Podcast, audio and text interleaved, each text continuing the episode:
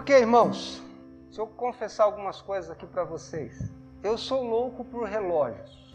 Se eu pudesse, eu teria coleção de relógio. E, e também canetas. Gosto muito de, de canetas. Muitas vezes fico pensando naquele, naquele novo.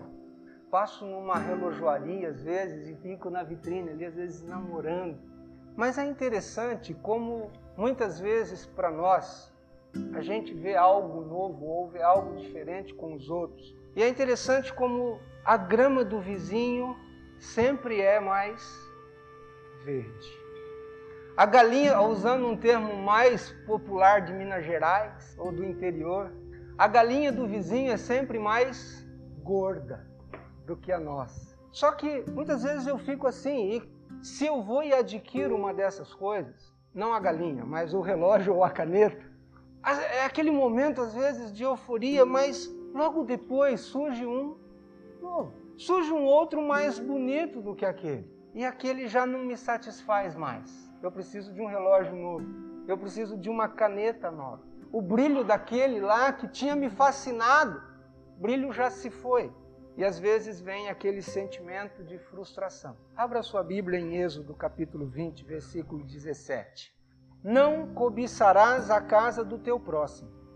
Não cobiçarás a mulher do teu próximo, nem o seu servo, nem a sua serva, nem o seu boi, nem o seu jumento, nem coisa alguma que pertence ao teu próximo. Não cobiçarás. A cobiça, ela faz com que nós vejamos apenas aqueles desejos nossos imediatos.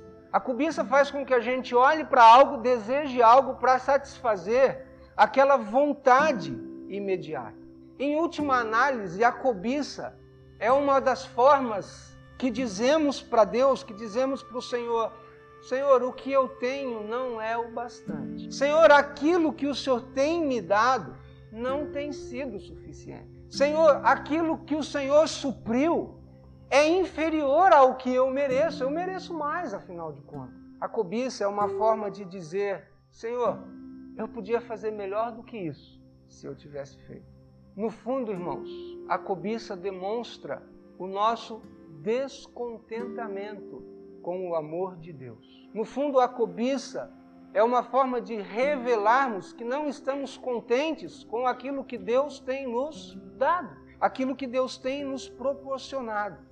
A palavra ou verbo cobiçar, ah, ele literalmente significa um forte desejo íntimo de se apoderar dos bens alheios.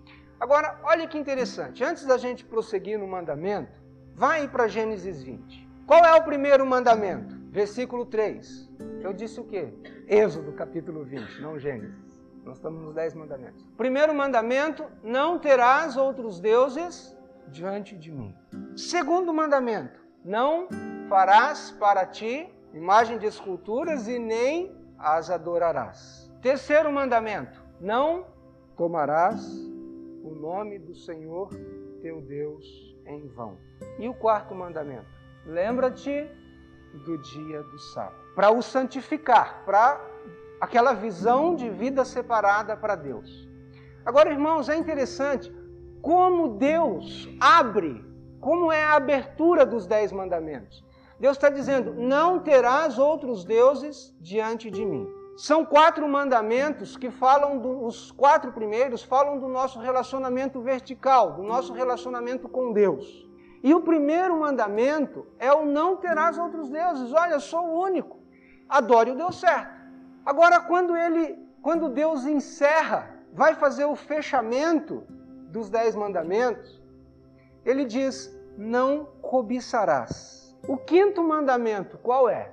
Honra teu pai e tua mãe. O sexto, não matarás. O sétimo, não adulterarás. O oitavo, o nono, do quinto mandamento ao nono mandamento, Deus está falando dos nossos relacionamentos horizontais, dos nossos relacionamentos com as pessoas. E agora, como ele fecha esse mandamento? Ou como ele fecha esse grupo? Não cobiçarás. Não cobice o que é do próximo. Não queira para você o que é do próximo. Irmãos, Sabe por que, que Jesus diz que toda a lei então se resume em dois mandamentos: amar a Deus sobre todas as coisas e ao próximo como a si mesmo. Vejam como Deus abriu e como Deus faz o fechamento agora dos dez mandamentos. Por quê? Se você tiver somente a Deus como seu Deus e você tiver uma compreensão correta de quem Deus é, você não vai fazer imagens de esculturas, você não vai tentar representar Deus. Você não vai, você não vai tomar o nome de Deus em vão. Você vai honrar o nome de Deus e guardar a reputação do nome de Deus. Se você tivê-lo, tê-lo como como seu único Deus. E agora, ao encerrar, então, ele fala: olha, se você de fato ama o seu próximo, nada do que vem antes vai ser problema. E interessante como Jesus faz o resumo. Jesus diz: amarás a Deus, amar a Deus. Por que, que Jesus não diz obedecer? Já que ele estava se referindo à lei. Por que, que Jesus não usa o verbo obedecerás a Deus e respeitarás o teu, o teu próximo? Porque a base da obediência é o amor. Deus não quer uma obediência obrigada. Deus não nos fez e não faz como o diabo faz querer manipular e, ser, e, e, e, fazer de nós marionetes. Então, Deus quer a nossa obediência espontânea por causa do amor. E uma vez que você tem o Deus certo e ama a Deus, e tem o próximo, amor pelo próximo, como você ama a você mesmo, está resolvido. Esse mandamento, então, não cobiçarás, ele trata das motivações do nosso coração. Muitas vezes, algumas pessoas justificam assim: o diabo me tentou e eu caí. Ah, o diabo me tentou.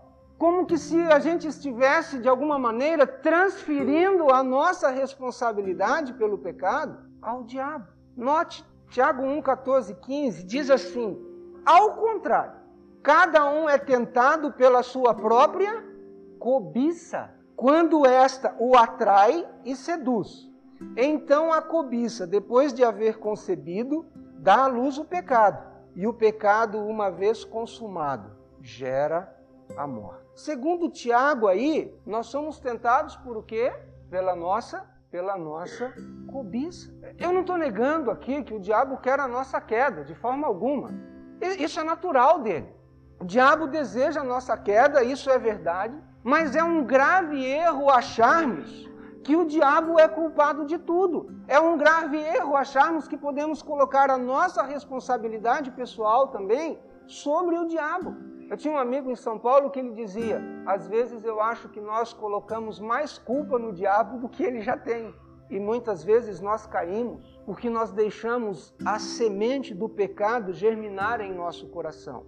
E esse mandamento, não cobiçarás, o alvo ou o propósito de Deus com esse mandamento é justamente evitar isso. É justamente evitar que a cobiça venha a, a germinar em nosso coração e então nos leve a consumar o pecado. Quando Tiago diz que cada um é tentado pela sua própria cobiça, quando esta o atrai e seduz, e aí então a cobiça sendo gerada, ela vai conduzir a morte. Tiago está falando: olha, o diabo, ele vai sempre tentar. É função, digamos assim, dele fazer isso. Agora, cuidado com o coração quando vocês então permitem que a tentação se instale, germine, porque muitas vezes se mata porque se cobiçou o que é do outro, porque se adultera porque se cobiçou a mulher ou o marido do outro, porque que se furta porque cobiçou o que é do outro. Porque às vezes usamos de mau testemunho, porque cobiçamos a reputação, o lugar de prestígio ou o lugar de honra do outro. Porque não honramos pai e mãe, porque muitas vezes cobiçamos o seu lugar de autoridade e queremos nós mesmos controlar a nossa vida. Dá para ver quando Deus então fecha os dez mandamentos. Ele está tratando do problema que é do coração. Ora, para quem é esse mandamento? Esse mandamento é para todos aqueles que acham que nunca deixaram de honrar pai e mãe, que nunca mataram, que nunca adulteraram, que nunca furtaram, que nunca disseram falso testemunho. Quer um exemplo bíblico? Vá para Marcos capítulo 10. Marcos capítulo 10. Jesus tem um encontro com um jovem rico, a partir do versículo 17.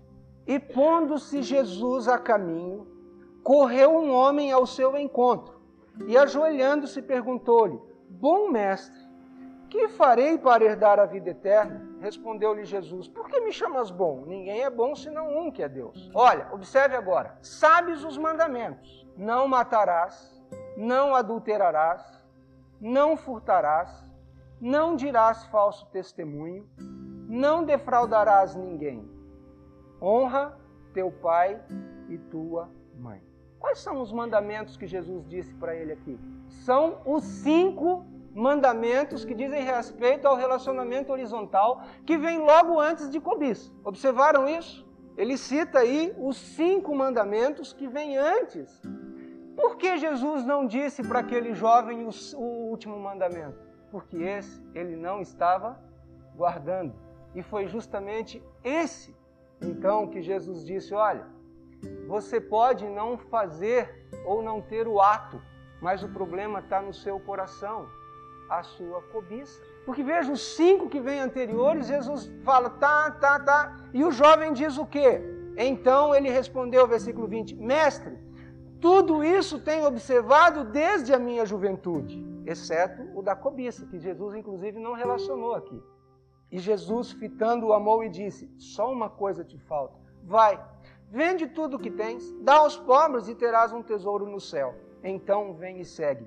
Ele, porém, contrariado com esta palavra, retirou-se triste, porque era dono de muitas propriedades. Jesus menciona os cinco anteriores e não menciona este, porque ele queria levar aquele jovem a ver que este era o problema dele. Agora, o que a Bíblia diz? Se um dos mandamentos é quebrado, logo de nada vale os outros. Quem tropeça num só ponto da lei, tropeça em toda a lei. A, a lei, irmãos, é como uma corrente, corrente formada por elos. Se um dos elos se arrebenta, de que serve o restante? Você vai ter dois, dois pedaços de corrente, um de cada lado.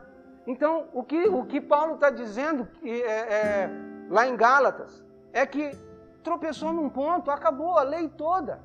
Foi isso que Jesus mostrou para esse jovem. O seu problema, jovem, está no seu coração, a sua cobiça.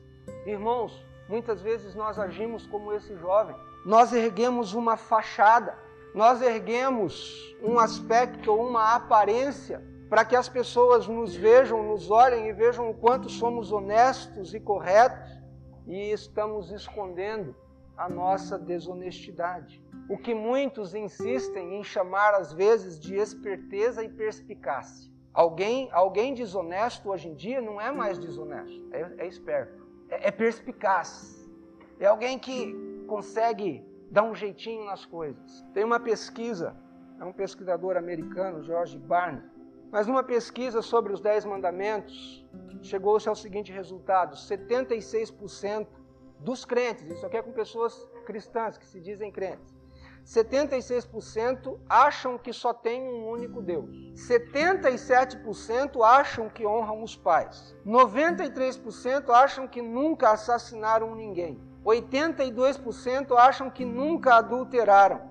86% nunca furtaram nada. No fundo, o que essa, o que essa pesquisa mostra é que nós nos achamos pessoas muito boas.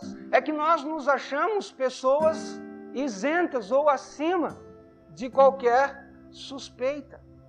Quando Deus então diz: Não cobiçarás a casa do teu próximo, Deus está mostrando que o, o simples fato de desejar o que o outro possui, desejar ter aquilo que é do outro. E aqui no, no, no, em Êxodo 20, 17, o que ele coloca aqui é por causa da situação do povo. O povo de Israel era um povo agrícola, um povo pastoril. A atividade deles era, era essa. Então ele coloca ó, a mulher do teu próximo, o seu servo, a sua selva, o seu boi, o seu jumento. Hoje ninguém vive cobiçando o jumento um do outro. O jumento era um meio de transporte, nós cobiçamos o carro. Se Deus talvez estivesse dando os dez mandamentos hoje, ele estaria colocando isso aqui mais para o nosso contexto. Então Deus está dizendo o fato de desejar de cobiçar aquilo que é do outro, já é pecado, já é um problema lá no coração. E interessante que na pesquisa, 53% dos evangélicos acham que nunca caíram, nunca caíram nesse pecado de desejar o que é do outro. Então, irmãos, esse mandamento é para todos nós. Não é só para o pobre.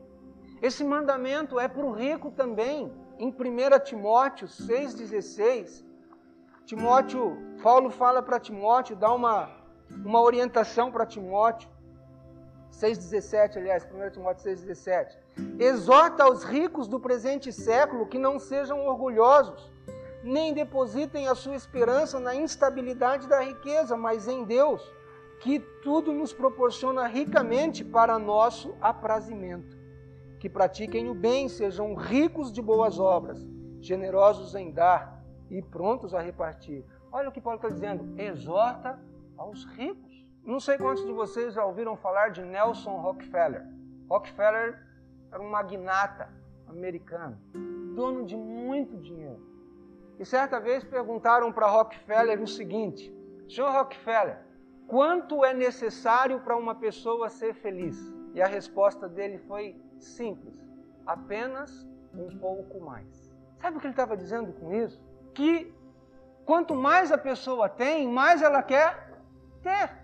Então ela pode ter 10, ela vai querer 11. Se ela tem 11, ela vai querer um pouquinho mais, ela vai querer 12. Ela nunca vai estar satisfeita com aquilo. Era isso que Rockefeller está dizendo.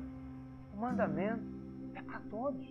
E a base desse mandamento, irmãos, está bem revelada lá em Hebreus capítulo 13, versículos 5 e 6. O autor aos Hebreus diz: Seja a vossa vida sem avareza. Olha, presta atenção agora. Contentai-vos com as coisas que tendes, porque ele tem dito, ele aqui é Deus, de maneira alguma te deixarei nunca jamais te abandonarei. Assim, afirmemos confiantemente: O Senhor é o meu auxílio, não temerei. Que me poderá fazer o homem? Vejam, contentai-vos com as coisas que tendes. A base do mandamento está aqui o contentamento com aquilo que Deus tem nos dado, a alegria e o reconhecimento de que aquilo que Deus nos dá, no fundo, é muito mais do que o que a gente merece. Responda aí para você. Quem nunca invejou a prosperidade de outra pessoa? Quem nunca ficou irado quando o colega de trabalho foi promovido ou recebeu um aumento, sendo que você tinha até mais tempo de casa do que ele? mas ele foi e você não. Quem nunca sentiu aquela pontada de inveja lá dentro, porque aquele amigo de infância alcançou mais sucesso do que você? Quem nunca desejou a casa semelhante ou melhor do que ao que o outro comprou? Quem nunca desejou aquela roupa da moda que o amigo ou amiga está vestindo sem, sem precisar dela e sem ter o dinheiro para comprá-la? A cobiça, ela aponta para o nosso descontentamento. Está baseada, é, é, tá baseada no contentamento, na gratidão a Deus pelo seu amor, dando-nos aquilo que nos é necessário. Essa é a base. E Paulo foi um dos que aprendeu isso, pelo menos é o que nos mostra a palavra em Filipenses 4:11, quando Paulo diz: "Digo isto não por causa da pobreza, porque aprendi a viver contente em toda e qualquer situação. Aprendi a viver contente. E ele diz aqui: tanto sei estar humilhado, como também ser honrado. De tudo e em todas as circunstâncias já tenho experiência, tanto de fartura como de fome, assim de abundância como de escassez. Eu aprendi a viver contente, a ser grato a Deus por cada situação que Ele me proporciona ou permite que aconteça na minha vida. E quando esse contentamento, quando alcançamos esse nível de contentamento, não cobiçamos o que é do próximo. Em essência, irmãos, esse mandamento nos chama à convicção. Esse mandamento nos faz refletir, pensar e ter em nossa mente e em nosso coração a convicção de que Deus é um Deus bondoso. de que Deus é um Deus amoroso, de que mesmo o sofrimento, mesmo a tribulação, mesmo as dificuldades, quando elas advêm sobre a nossa vida, elas servem para um propósito bom. Deus, de alguma forma, vai usar isso para um propósito bom para nós. É isso que Paulo registra em Romanos capítulo 8. Sabemos, portanto, que todas as coisas contribuem, cooperam para o bem daqueles que amam a Deus. Creia, firme no seu coração esta convicção de que Deus, e somente Deus, é a fonte de todo o bem. Deus é a fonte do nosso bem, porque Ele é um Deus de amor que tem prazer em dar aos seus filhos aquilo que eles necessitam. Irmãos, a cobiça é um problema espiritual antes de tudo. Em Efésios 1:3, Paulo diz assim: Bendito o Deus e Pai de nosso Senhor Jesus Cristo, que nos tem abençoado com toda a sorte de bênção espiritual nas regiões celestiais em Cristo. Vejam, tem nos abençoado com toda sorte de bênção espiritual. E depois em Efésios 2:3, entre os quais também todos nós andamos outrora, segundo as inclinações 2:3 não, 2:6. E juntamente com ele nos ressuscitou e nos fez assentar nos lugares celestiais em Cristo. Como nós temos facilidade em não reconhecer as bênçãos espirituais de Deus. Nós sempre pensamos em bênçãos no aspecto material. Esse aspecto não está desassociado da palavra, não. A palavra bênção na Bíblia, ela tem uma associação também com bênçãos materiais, sim, mas muito mais com bênçãos espirituais. Bênçãos essas que os inimigos da cruz de Cristo não reconhecem. Paulo diz isso em Filipenses, capítulo 3, a partir do versículo 18, ele diz: Muitos andam entre nós, dos quais repetidas vezes eu vos dizia e agora vos digo, até chorando, que são inimigos da cruz de Cristo. O destino deles é a perdição, o Deus deles é o ventre.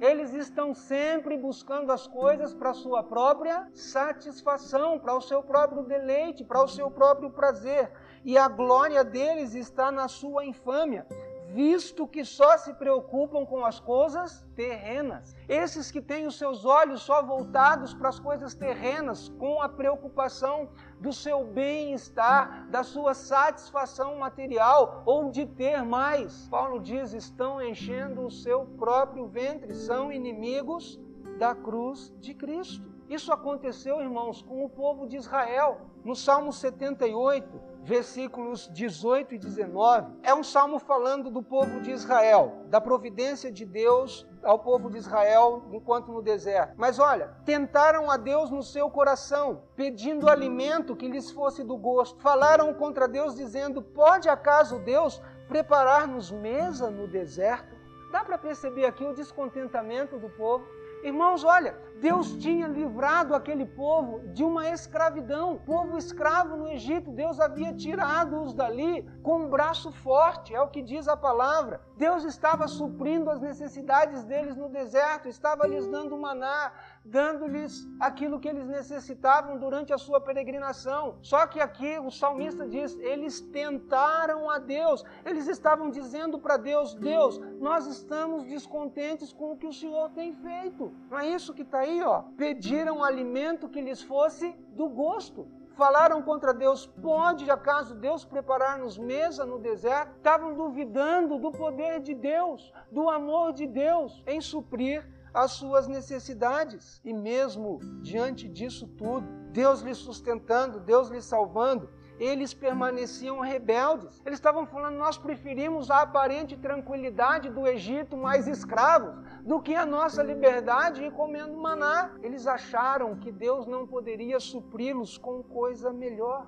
E é isso. Se você for para 1 Coríntios capítulo 10, você vai encontrar lá Paulo falando que o problema do povo foi a cobiça. Eles cobiçaram aquilo que era lá do Egito. Eles cobiçaram aquilo que eles tinham. Eles estavam lá atrás ainda. E assim como com Israel. Agora, irmãos, o povo de Israel, mesmo com toda a rebelião, mesmo com toda a desobediência, Deus ainda continuou o quê? Suprindo. Mesmo com todo o povo tendo voltado as costas para Deus, Deus ainda se manteve fiel. Que Deus amoroso é esse? Deus não retribuiu segundo a ação do povo. Deus continuou demonstrando o seu amor, suprindo as necessidades do povo ali. Isso não acontece conosco às vezes, mesmo diante da nossa ingratidão para com Deus. Deus ainda continua suprindo.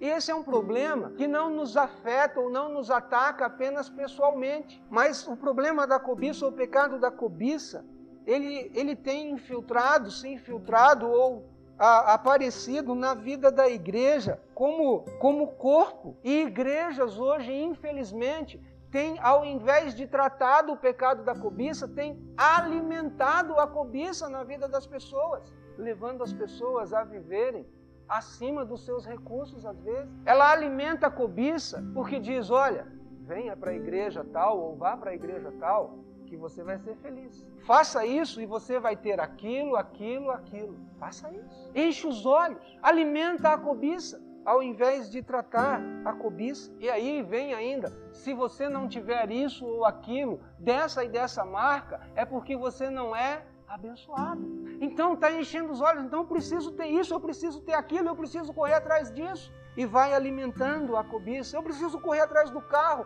eu preciso correr atrás de uma casa nova, eu preciso correr atrás de uma geladeira nova, de uma TV nova, de um computador novo, porque o que eu tenho não serve mais. E se eu sou abençoado, eu tenho que ter aquilo. Às vezes nós cobiçamos até mesmo outras igrejas, aquilo que outras igrejas têm. Puxa, nós não temos na nossa igreja. Puxa, se a gente tivesse aquilo lá da outra igreja, hein? Outra igreja, ó. E às vezes até torce para que o da outra igreja não dê muito certo, para não ter sucesso. É a cobiça no coração. Olha a igreja tal, né, jovens? A igreja tal tem aquela equipe de louvor. E nós não temos. Olha, a igreja tal fez aquele programa assim, assim, pô, nós não fizemos. Olha, a igreja tal. E acabamos até cobiçando isso. Isso é ilusão. E não podemos cair. E quando isso acontece, nós podemos nos tornar mais amigos dos prazeres do que de Deus. Voltando lá para Tiago, capítulo 4, versículos 1 a 3. De onde procedem guerras e contendas que há entre vós? De onde, senão dos prazeres que militam na vossa carne? Cobiçais e nada tendes, matais e invejais e nada podeis obter, viveis a lutar e a fazer guerras. Nada tendes porque não pedis, pedis e não recebeis porque pedis mal, para esbanjardes em vossos prazeres. Aqueles que se preocupam com o seu ventre e em satisfazer o seu prazer são inimigos da cruz de Cristo. É isso que Paulo disse. E em 2 Timóteo, capítulo 3, versículos 1 a 4, Sabe, porém, isso, nos últimos dias sobrevirão tempos difíceis. Os homens serão egoístas, avarentos, jactanciosos, arrogantes, blasfemadores, desobedientes aos pais, ingratos, irreverentes, desafeiçoados, implacáveis, caluniadores, sem domínio de si, cruéis, inimigos do bem, traidores, atrevidos, enfatuados, mais amigos dos prazeres do que amigos de Deus. O que ele está dizendo? A ambição cobiçosa é pecado. Essa força ou esse poder, esse desejo dentro de nós de possuir coisas, e especialmente aquilo que é dos outros, nos afasta de conhecer a Deus. O que nós precisamos como igreja é chamar as pessoas ao arrependimento. Como igreja, nós não podemos cobiçar o que é do outro, o louvor, o dinheiro que o outro tem, o sucesso que a outra igreja tem. O, o cristianismo não é materialista. E olha, irmãos, Avaliem aí se o que eu vou dizer agora é verdade ou não. Somos a geração, a geração atual é a geração mais aquinhoada. Geração que tem as melhores coisas, tem tudo à mão, tudo fácil, mas é a geração mais vazia de valores. Tá certo ou, ou não concorda? É a geração mais vazia de valores. Nós estamos cheios de bugigangas elétricas e eletrônicas dentro de casa, mas cada vez mais necessitados de alguma coisa. Nós temos coisas e conforto como nunca houve anteriormente. Os mais antigos podem confirmar isso, podem? Temos coisas e confortos como nunca houve antigamente, mas nunca vemos as pessoas tão sedentas por paz como nos dias de hoje. Tá certo? Concordam com isso? Porque não é de riquezas, não é de ter mais que as pessoas precisam, que nós precisamos. O que nós precisamos é de significado para a nossa existência. Significado e propósito para a nossa vida. E aqui vai uma palavra. Quando eu digo de ambição cobiçosa, porque quando você estuda, você, quer ter um bom emprego, você quer ter condições, dar, dar condições boas para a sua família. Isso não é pecado. Estudar muito, trabalhar, buscar melhores condições de vida, buscar um emprego melhor, buscar um salário melhor, isso é saudável e precisa ser feito, mas sem desejar o que é do outro. E quando você se inspira em alguém assim, isso é saudável também. Puxa, fulano é esforçado, eu vou me esforçar como ele. Mas sem a inveja dele, sem a cobiça de ter o que ele tem. Desejar o que é dele ou desejar a ruína dele até porque você não tem aquilo, demonstra um descontentamento com o que Deus tem lhe proporcionado. E é cobiça. E Deus nos ama. Deus nos ama de tal maneira que Ele não quer que cobicemos. Sabe por quê? Porque Deus sabe. Deus sabe pelo menos cinco coisas. Deus sabe que o que cobiçamos não vai durar. Aquilo que cobiçamos, o relógio. Eu, eu compro aquele hoje, amanhã, daqui uma semana eu vi um novo, aquele já não serve mais. Eu vou querer outro. Não vai durar. E além de não durar, uma hora ele vai quebrar também. Em 2 Coríntios 4,18, não atentando nós nas coisas que se veem, mas nas que se não veem, porque as que se veem são temporais e as que se não veem são eternas. As coisas aqui na terra são incertas. Irmãos, eu já vi casal, quando se casaram, o casal morava numa kitnet, tinha um quarto, uma cozinha pequena e um banheirinho. Não tinha nem guarda-roupa, às vezes as roupas penduradas ali nas araras. Não tinha nem cama, o colchão colocado no chão.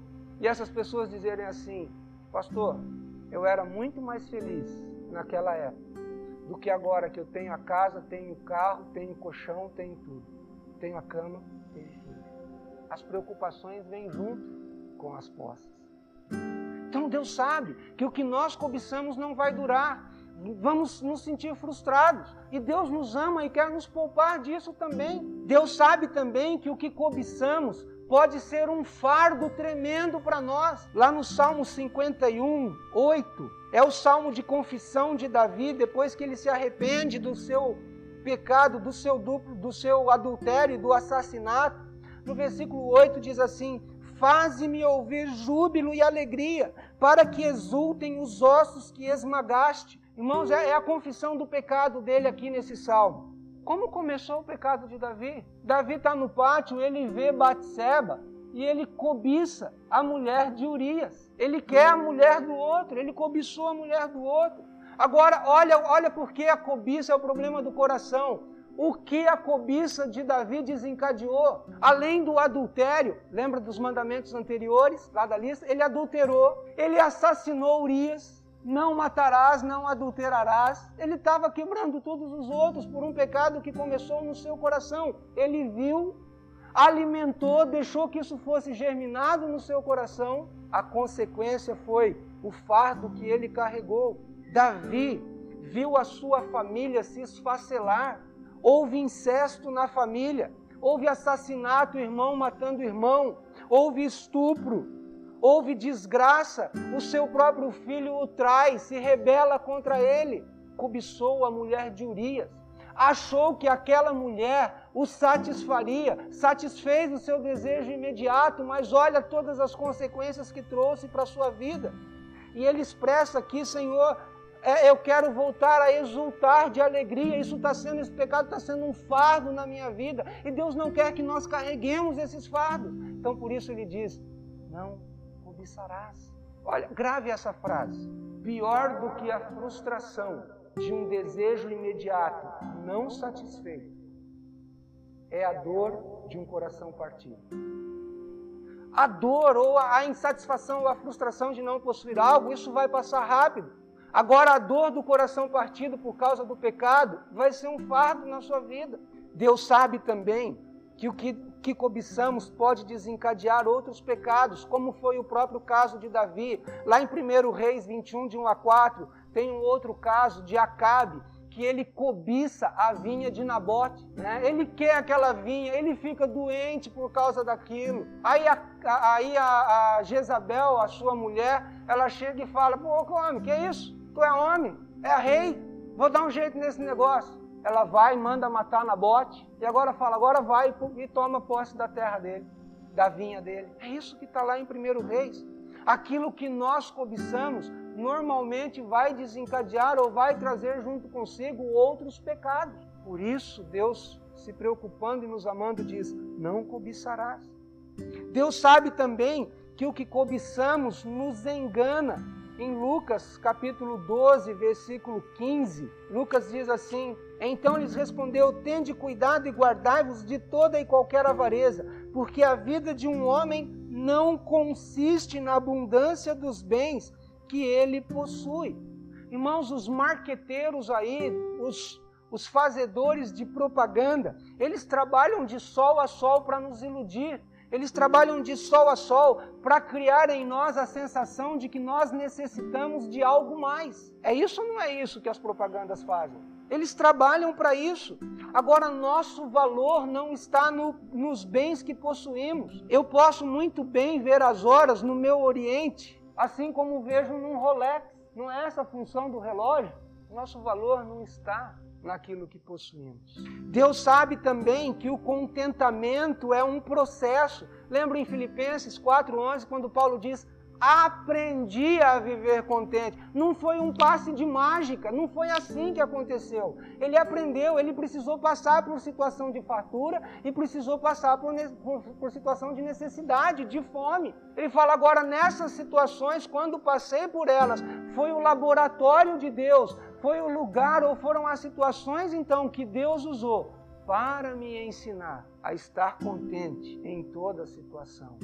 Os momentos de maior dificuldade na nossa vida são os momentos que Deus mais usa para trabalhar na nossa vida, para nos ensinar a descansar nele e nos contentarmos com o que ele nos dá.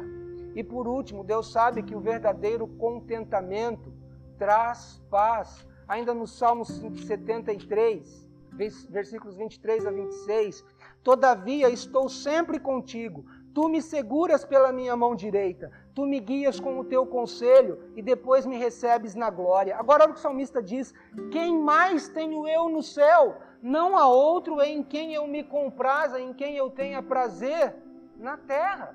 Está falando, Senhor, o Senhor é a fonte do meu contentamento. Senhor, o Senhor é a fonte de todo bem para mim, não só no céu, mas na terra também. Se tudo o que você quer na vida é ter sucesso, você será um eterno insatisfeito bem-sucedido. Só Deus traz completo e verdadeiro contentamento. Ninguém mais. Concluindo, irmãos, se Deus proveu tão ricamente para nossa salvação, nos escolhendo, nos redimindo, nos chamando, nos adotando como filhos, nos justificando, enviando o seu Espírito para habitar em nós e assim nos fazer crescer à semelhança de Cristo, se ele fez isso, se ele provisionou isso, quanto mais essas coisas secundárias, essas questões que para nós às vezes são mais difíceis, mas para Deus muito mais fáceis. Lembre-se de algo: o maior campo de batalha do cristão não é o mundo, o maior campo de batalha do cristão não é a igreja, o maior campo de batalha do cristão é o seu coração. O maior campo de batalha do cristão é o seu coração. É no coração que nós travamos as maiores lutas. Agora é no coração também que nós alcançamos as maiores vitórias. E é no coração também que nós glorificamos a Deus. E por isso então ele diz: a cobiça é um problema do coração, não cobice. A verdadeira satisfação somente Jesus Cristo produz. Ele sempre cuidou de tudo e vai continuar cuidando. Ele é um Deus amoroso e bondoso. Confie, creia, esteja contente com o que Deus tem lhe proporcionado. Lute para melhorar, melhorar de vida sim, mas sem a cobiça. Tenha um desejo de progresso com a bênção de Deus. Que Deus nos abençoe.